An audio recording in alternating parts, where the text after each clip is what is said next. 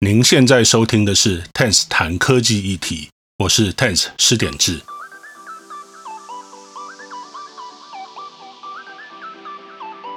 科技不只带来便利，同时也对每个人产生巨大的影响。除了享受科技带来的便利，我们要如何利用、善用科技的力量，避免科技带来的负面影响？欢迎和我一同思考。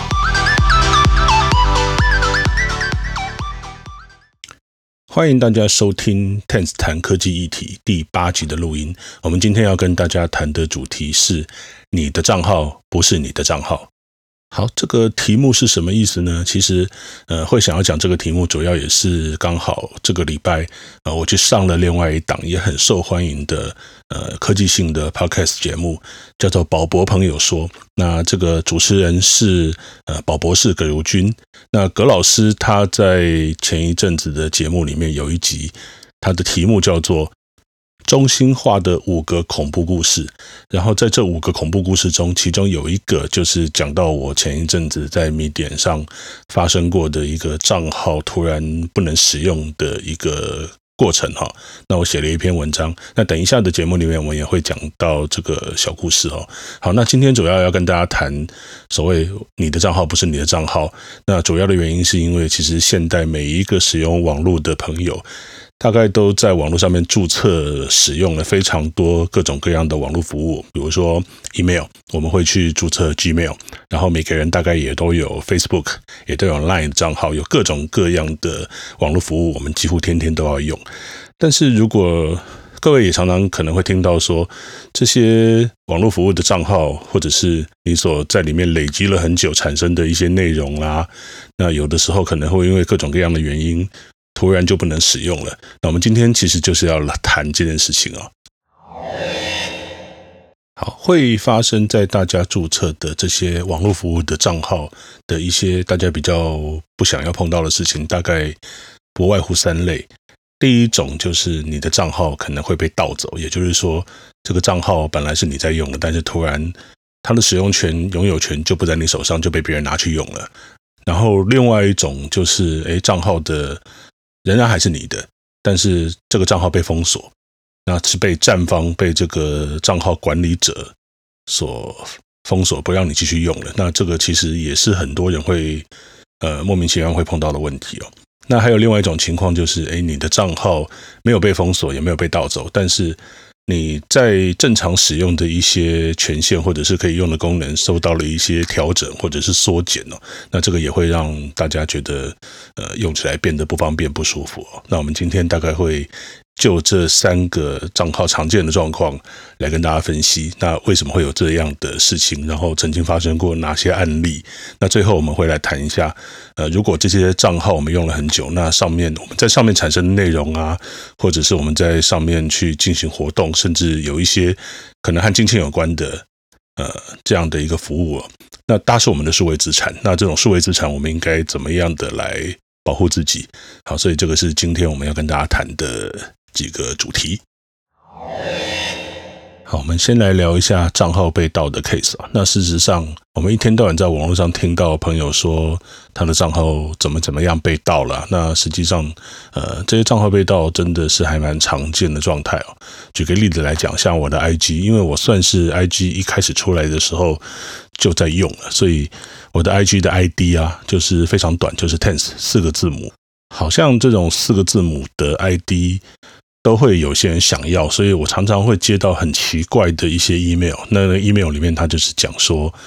有人要帮我改掉密码。这 email 会问我说，他们那 Instagram 那边收到了改密码的要求，要我确认一下是不是我本人要改密码。那可见呢，就是有人想要拿这个账号去用哈。那当然，像这种状况还算是比较容易处理的，因为你只要不理他，甚至你可以回报平台说这个账号不是我要改的，这样就好了。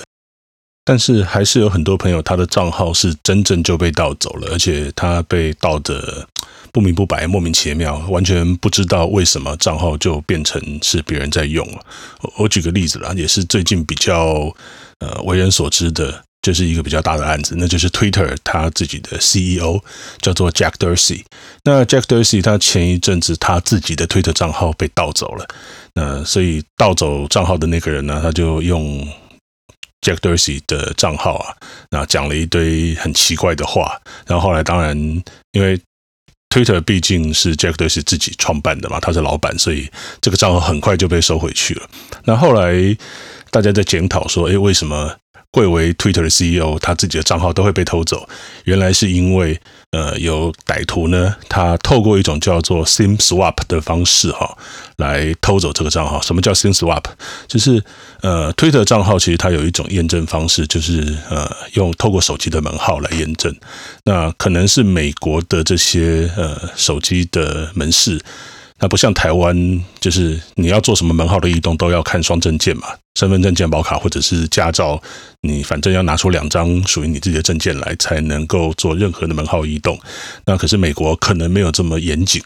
所以呢，歹徒他就说，呃，假冒是呃。Jack Dorsey 就跑到一家呃手机门市里头去，然后就跟他讲说：“哎，我的门号掉了。”然后他就报 Jack Dorsey 的门号，然后另外可能有一些简单的一些呃口头上的一些验证。那店员就不疑有他，然后就说：“好，那我换一张新的 SIM 卡给你。”那那个 SIM 卡里面就会有呃 Jack Dorsey 的。门号嘛，那所以当歹徒要用呃 Jack Dorsey 的 Twitter 账号的时候，他只要去改一下密码，然后 Twitter 会发一个简讯。到那个 Jack Dorsey 登记的手机门号里头去做验证，那因为这个门号已经被歹徒拿到手上了，所以这样的简讯验证当然就很容易通过啊。所以就这样的话，呃，Jack Dorsey 他自己的推特账号就被人家盗走了。那像这种情况其实还蛮多见的，就是只要有骇客他能够取得你的 email 账号，那或者是他能够取得你某一个服务的密码，那他就可以拿来踹各种各样的密码，甚至他也可以用各种各样的手法，比如说像在美国用 SIM swap 的方式呢。就轻轻松松就把你的账账号给盗走，所以要怎么样防止账号被盗？其实呃，也就是在我们在上一集的呃 podcast 内容里面，其实就有谈到了，就是怎么样保护你自己的账号的安全跟密码的安全。那因为上一次讲了蛮多的，所以建议大家可以回去听上一集的内容。那或者是在我们这一集 podcast show notes 里头，我也有把我。根据这个主题写的两篇文章的连接放上去，所以账号被盗的这个问题，我们就先谈到这边。那接下来我们来讲账号被封锁这件事情。好，一般来说哈，如果我们在使用的账号它会被封锁，大概不外乎两个原因。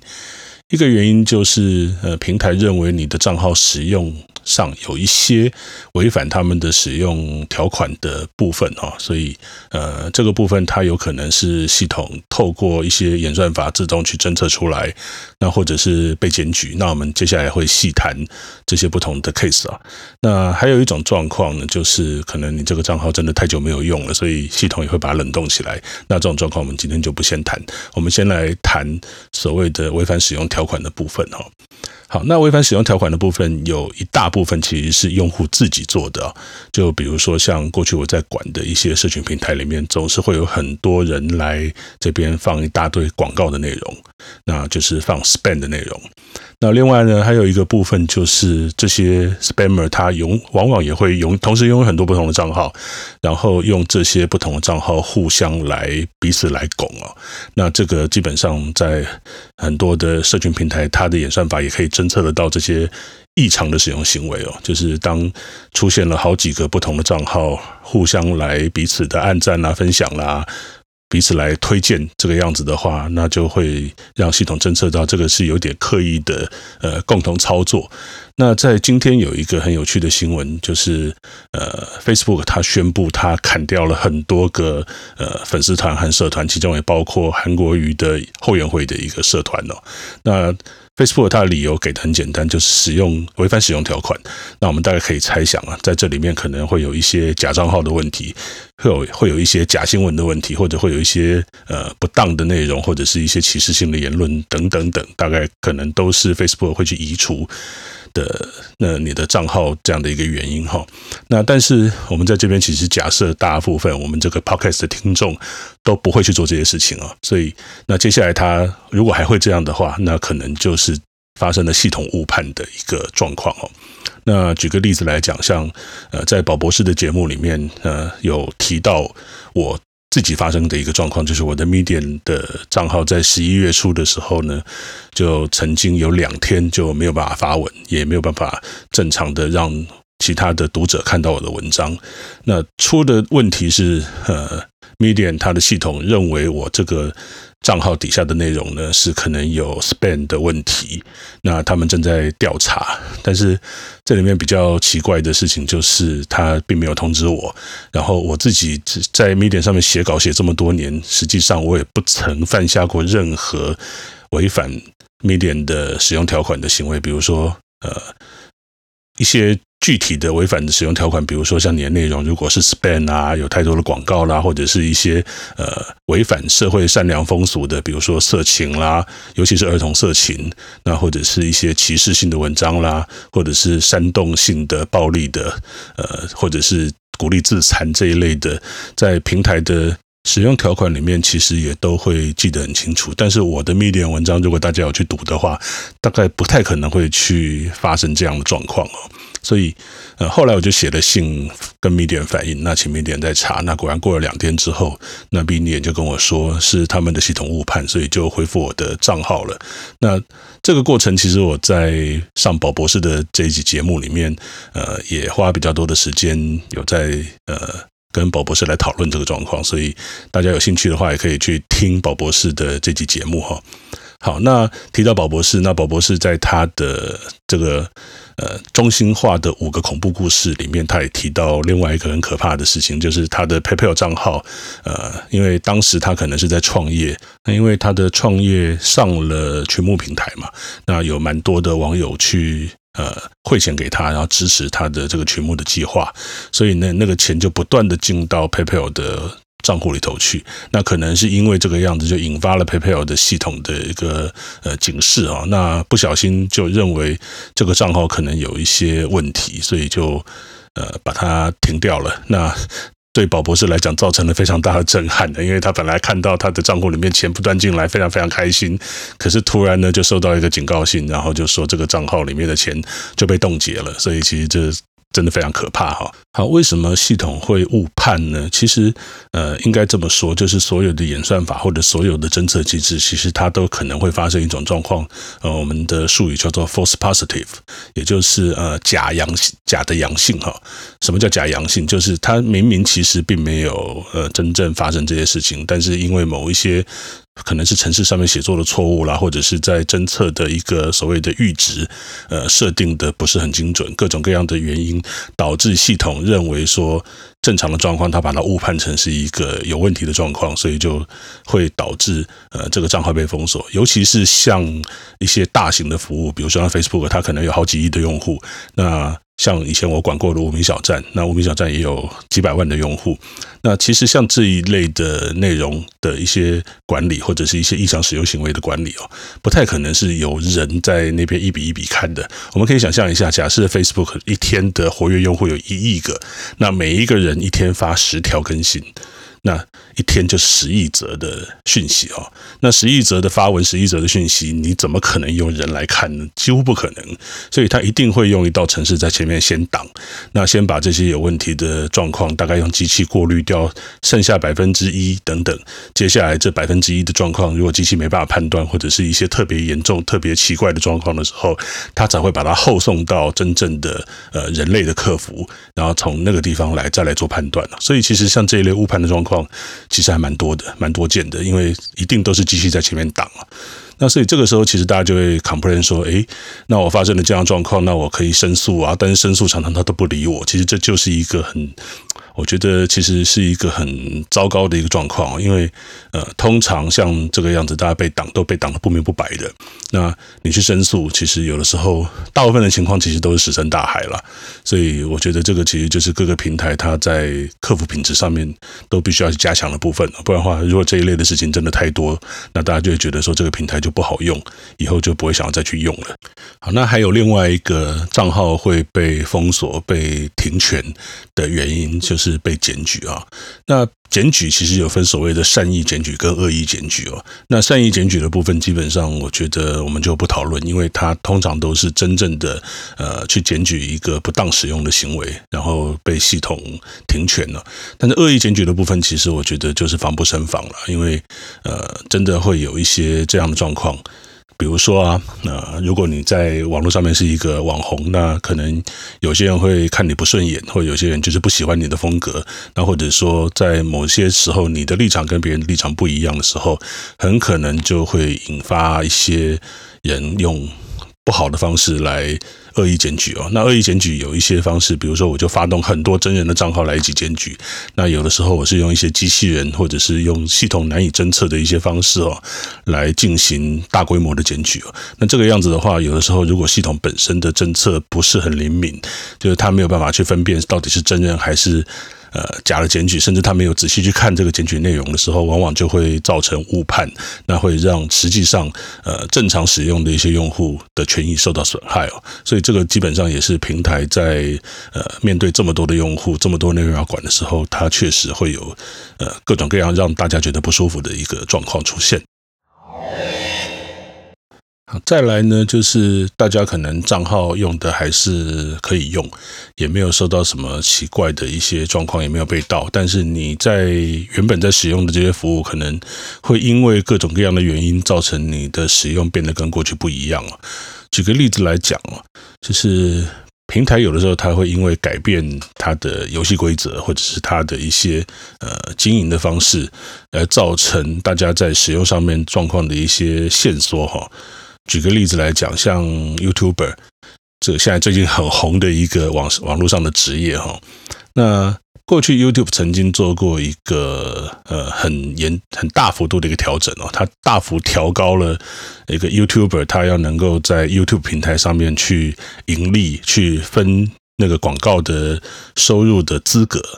那以我自己为例哈，我自己的 YouTube 大概是佛系经营啦，因为我并不是一个 YouTube 网红，我大概就是放一些我自己拍的影片放在上面，然后跟大家分享而已，并没有很认真的去做呃，像现在所谓 YouTuber 他们会做的内容。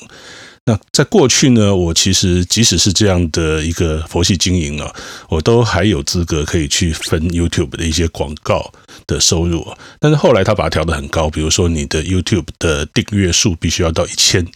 然后呢，你的影片的总观看时数必须要达到一个门槛，而且是非常高的门槛，那你才能够有资格成为一个呃跟 YouTube 去分广告利润的一个 YouTuber。那这样的一个大幅提高，那当然就会让很多像我这样的一个呃不是什么大咖的这种小咖呢，就没有资格从 YouTube 上面去分广告利润了。这个其实某种程度上面来讲是一种权益的受损哈。那像这一类平台去更改它的经营策略，或者是它的一些呃使用方式的例子还蛮多的。比如说像我自己很喜欢的 Medium，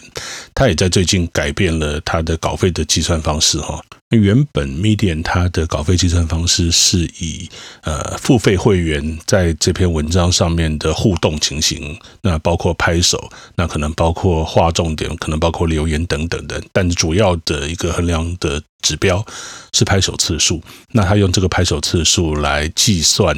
呃稿费的分润，那每个月结算一次。那到了十一月之后呢，他发了一篇文章，他改变他的计算的基准，从过去的拍手变成付费会员实际阅读文章的时间哈。那呃，就我过去曾经经营过平台的业者的角度来看，我认为这个改变是合理的，因为呃，像拍手这一类的指标，其实很容易去。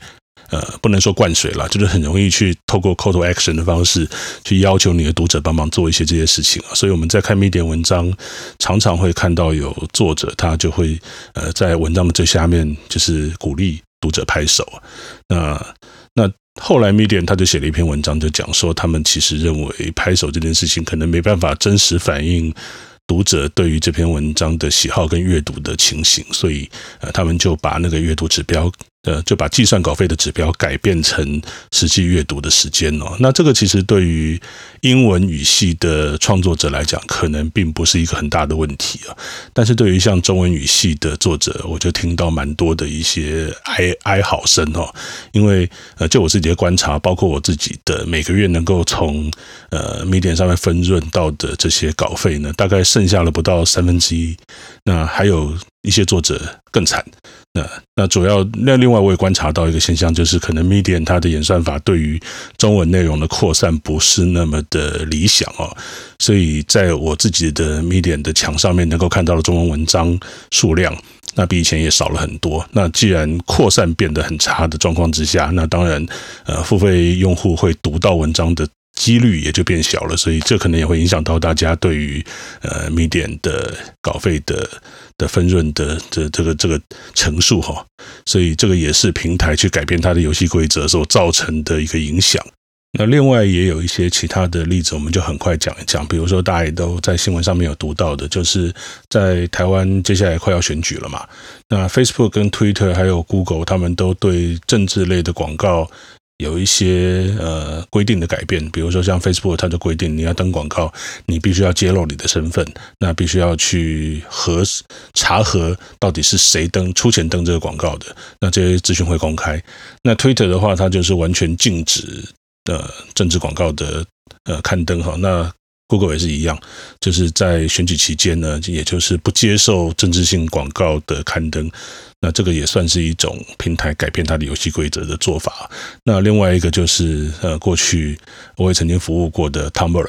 那 Tumblr 上面本来是有很多呃色情类的内容啊。那这一类的内容，其实在美国，它过去是呃一直是一个比较争议的话题，就是它到底是言论自由，还是就是它就是一个会破坏社会稳定，会呃让。呃，这是一个比较不好的内容。那过去的 Tumblr 它可能在呃这一类的内容的管理上面是采取一个比较开放的态度，但是后来当呃雅虎跟着 Tumblr 一起卖给新的东家，叫做 Verizon，是美国的一个电信业者之后呢，那没多久他们就宣布了新的一个管理办法，就是要把上面所有的色情内容全部都移除掉。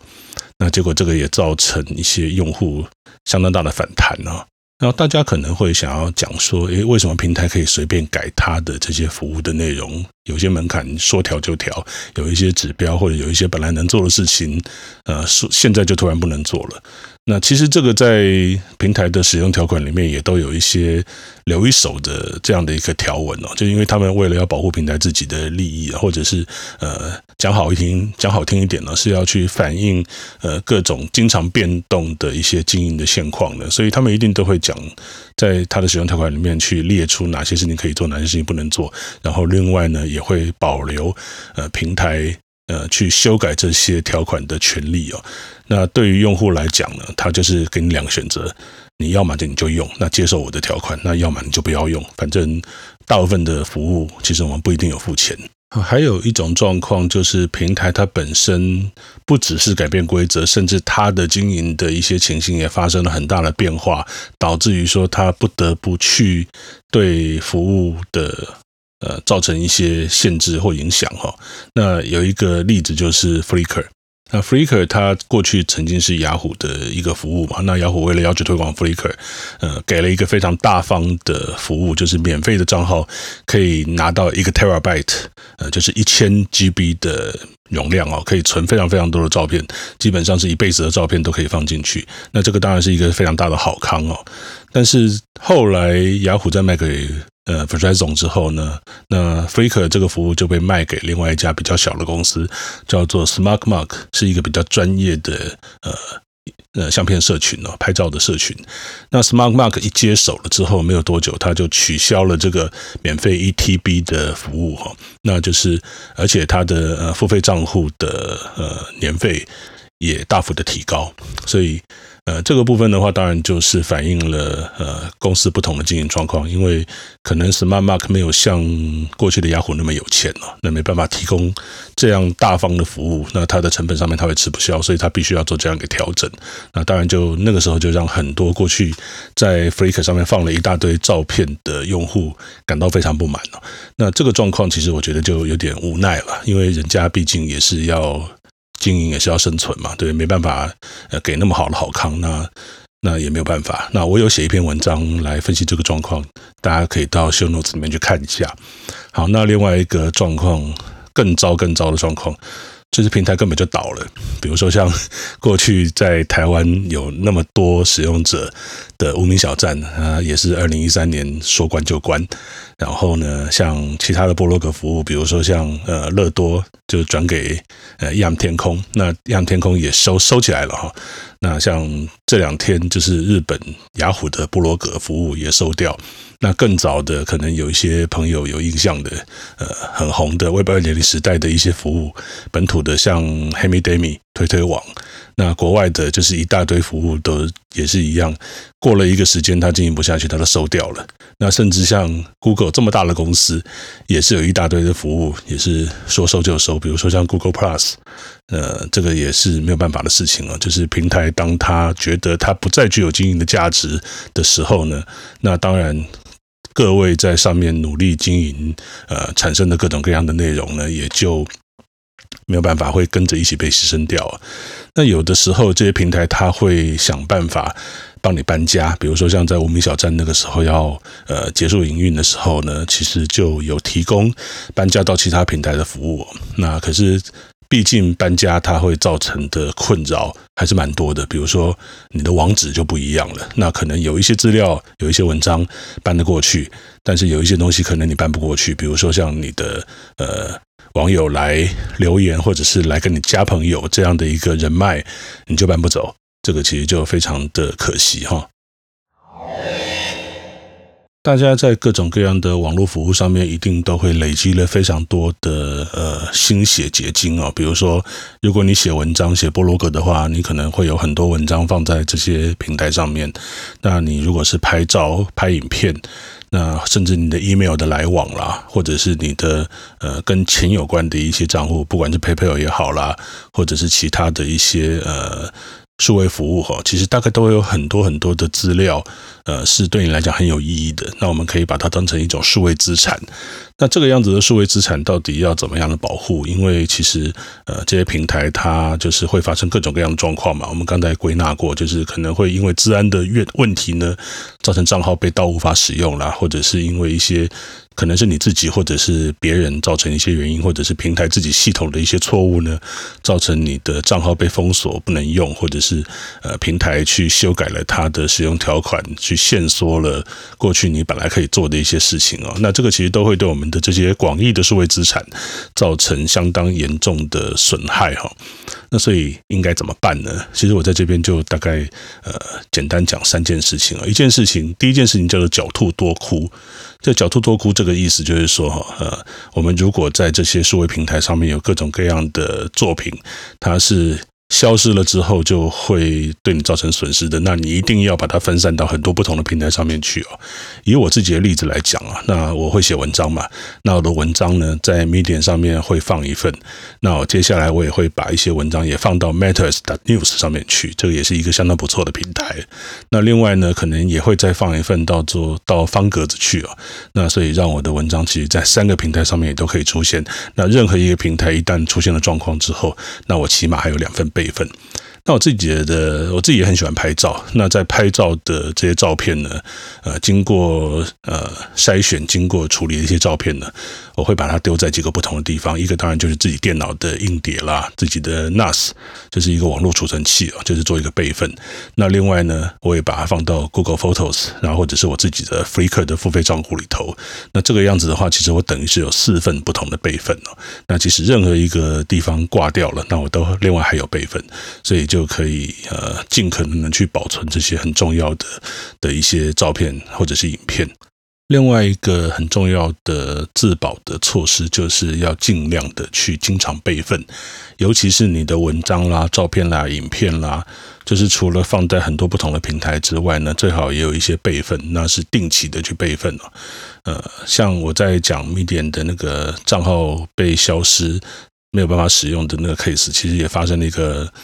就是让我不是很开心的事情了。就是我那个时候想要透过 Medium 的备份服务，去把我在 Medium 上面写过的大概可能有两三百篇文章吧，就是把它备份到电脑里面去做一个处理，免得到时候这个账号真的不能用了，那我就完蛋了。那可是那个时候其实它的备份机制出了问题。那后来它的备份机制修好了之后，就确实有把在上面的文章备份到我自己电脑里头来放一份了。那这个样子的话，就算这个平台有什么三长两短，起码我写过的那些东西。我还可以再找回来。那同样的，就不只是文章。那各位的心爱的照片啦、影片啦，有如果有放在这些网络平台上面，也记得最好随时备份，甚至。像大家在 Facebook 上面的一些发文啊，一些分享过的影片跟动态啦、照片啦，这些东西其实也都可以透过 Facebook 或者是其他的社群平台的一些备份机制，去把它下载回来哦。那所以，如果你觉得这些东西对你来讲很重要的话，请记得哦，呃，经常备份，而且这些备份最好还是呃，把它多放几个不同的地方，然后同时有好几个备份，这个样子是最安全的。然后另外呢，就是如果你所使用这些服务，它和钱有关系，比如说是 PayPal 的户头啦、Payoneer 的户头啦，或者是其他的一些跟金融有有关的，那钱暂时存在里头的话。最好也要能够定期的去把这些账户做一些整理啊，然后把钱能够转出来，存到一些比较安全的地方，比如说你的银行的账户里头。那这个样子的话，当它的平台如果呃一不小心有什么三长两短的时候，至少你的损失会比较小一点。好，那以上今天要跟大家分享的部分呢，就是你的账号不是你的账号。那怎么样让这些掌控在这些公司、这些服务商手上的这些账号，呃，能够尽可能的安全，尽可能的不受影响？其实真的就是要靠大家自求多福。那也希望这些平台它在客服的水准、服务的水准上面，也能够有呃长足的进步哦，让大家不在于。对于使用网络，就是同时享受它的好处的同时，有的时候也会非常非常 suffer。那我们都希望这样的状况可以不断的改善。好，那今天非常欢迎大家的收听哈，谢谢大家，我们下一集再会。以上就是这一集 Tens 谈科技议题，谢谢您的收听。那如果您觉得这个节目很好，也很喜欢这个节目的内容的话，请您帮我按五颗星的评价，或者分享到您的社群平台，让更多听众知道这个 podcast。欢迎您在您使用的 Podcast 平台中发表评论和想法。如果大家对这个 Podcast 有任何的意见的话，呃，欢迎来信到 Podcast at tense dot net，P O D C A S T at T E N Z 点 N E T，我们就会收到您的意见了。那我们下一集再见。